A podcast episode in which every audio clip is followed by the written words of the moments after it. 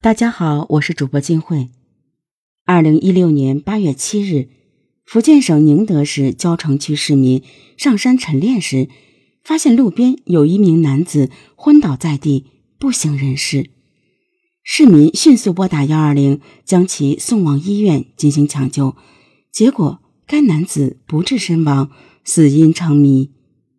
警方随即介入，经查，男子身上没有明显外伤。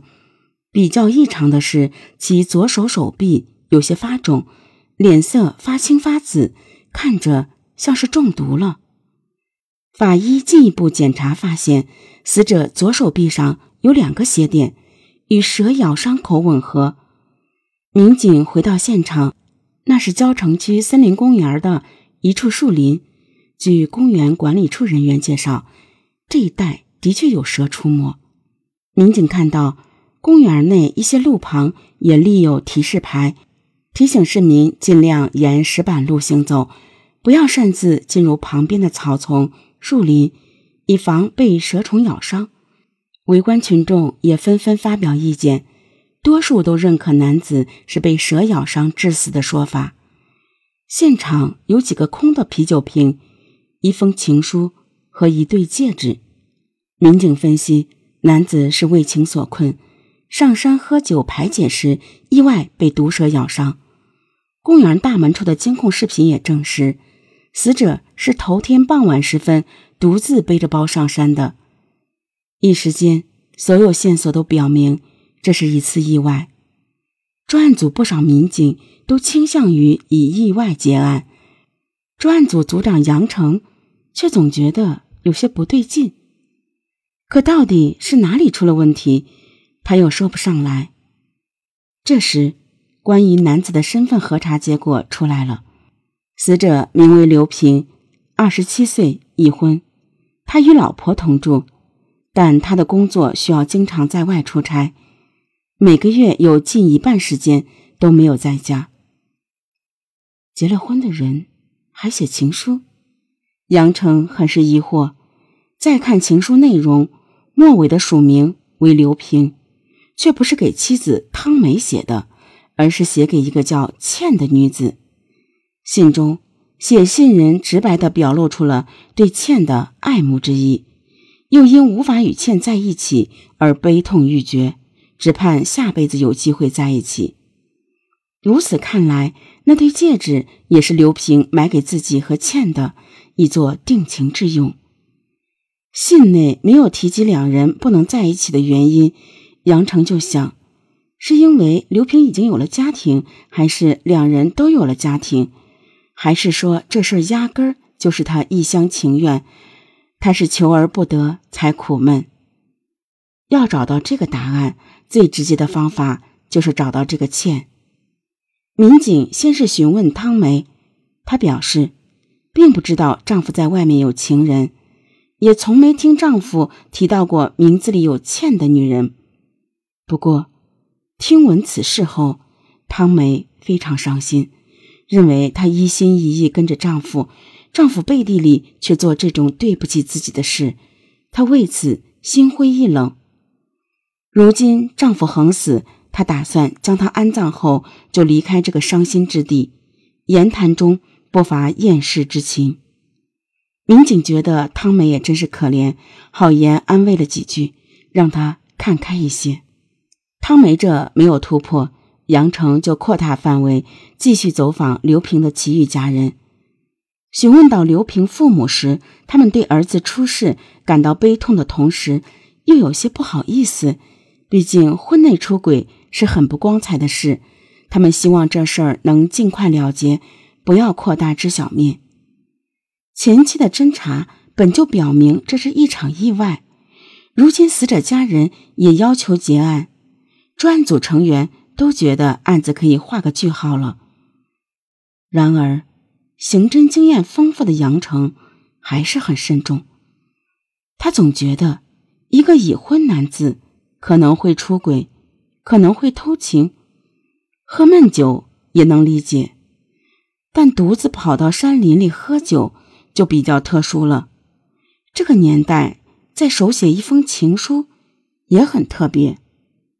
尽管压力很大，杨成还是决定再细查一下，把每一起意外事件都当成刑事案件去思考、去推理，是杨成多年从事刑警工作养成的习惯。凭着这股子严谨细致的工作作风，他曾经还真扭转局面，破获了几起伪造意外现场的谋杀命案。死者家人不愿警方查，考虑到他们的感受。杨成换了一个角度，没再明着寻找刘平信中的欠，而是私下走访，同时着重寻找那对戒指的来源。在杨成的坚持下，案情很快出现了转机，倒不是找到了当事人欠，而是找到了戒指的出处。戒指上的花纹比较特别，老板一眼就认出了他们。因为店里的很多戒指花纹是按照客户需求定制的，老板为了和客户及时沟通，都登记了他们的联系电话。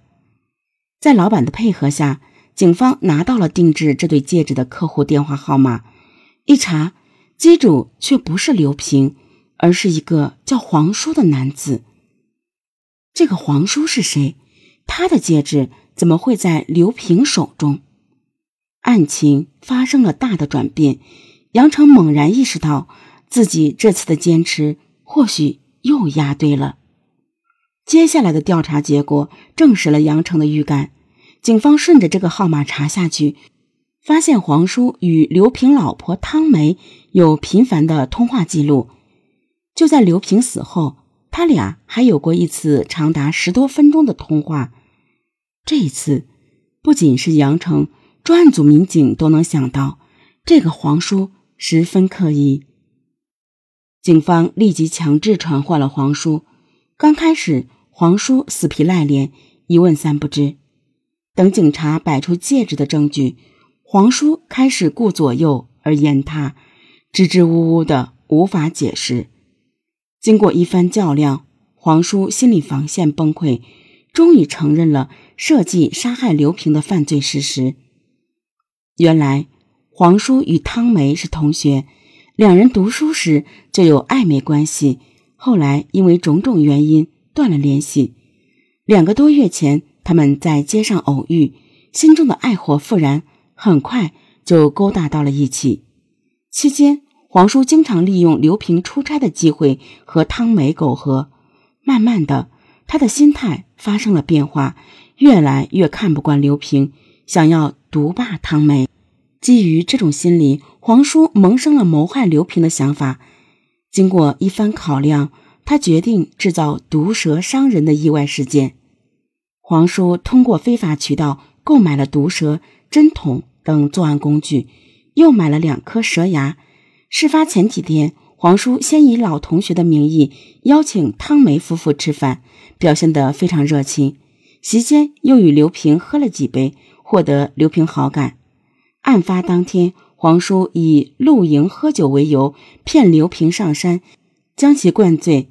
待他醉酒后，注射了蛇毒，再用蛇牙伪造成咬伤。确认刘平死亡后，黄叔在现场留下事先准备好的情书和戒指，从小路离开了公园。黄叔说：“那对戒指本来是他给自己和汤梅做的，制定计划时。”临时起意，就顺手拿来用了。